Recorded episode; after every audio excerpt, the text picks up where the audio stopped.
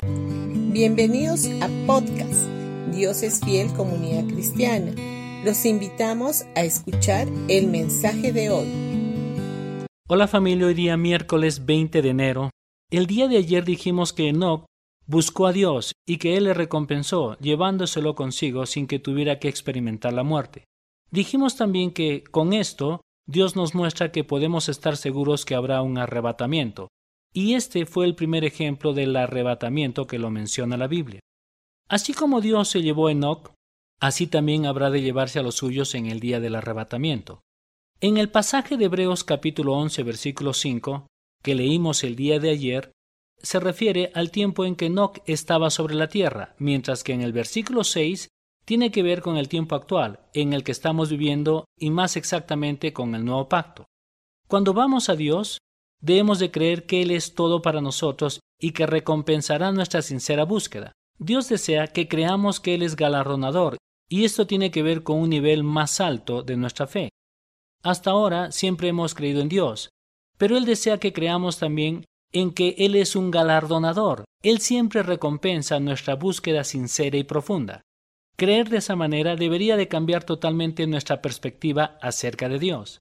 Podríamos decir que en el versículo 6 de Hebreos 11 es la piedra fundamental del Nuevo Testamento. Todos los creyentes conocen que sin fe es imposible agradar a Dios, y todos saben que esta afirmación se basa en el Nuevo Testamento o en el nuevo pacto que vino a través de Jesús a la humanidad.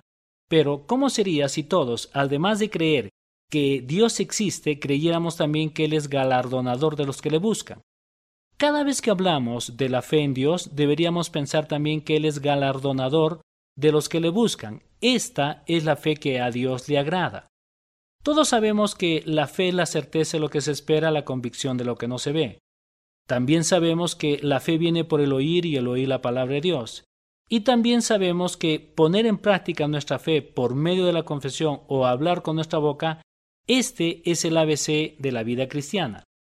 Todos aquellos que creen en la existencia de Dios van a llegar tarde o temprano a la convicción que necesitan aceptar a Jesucristo como su Señor y Salvador personal. Para todo esto es necesaria la fe. Sin embargo, lo que necesitamos saber también es que Dios es galardonador de aquellos que se acercan a Él, y este es el tipo de fe que a Dios le agrada. En Isaías capítulo 62 versículo 11 dice, El Señor ha enviado el siguiente mensaje a cada país. Díganle al pueblo de Israel, miren, ya viene su Salvador, vean, Él trae consigo su recompensa. Dios proclama que Jesús no solo es nuestro Salvador, sino también es nuestro galardón. La salvación está estrechamente ligada a la recompensa. El Salvador es también el galardón. Estoy totalmente convencido que la Iglesia o el cuerpo de Cristo en general, a través de la historia y de muchos años y de los siglos de la vida cristiana, no se han dado cuenta cuál es el tipo de fe que a Dios realmente le agrada.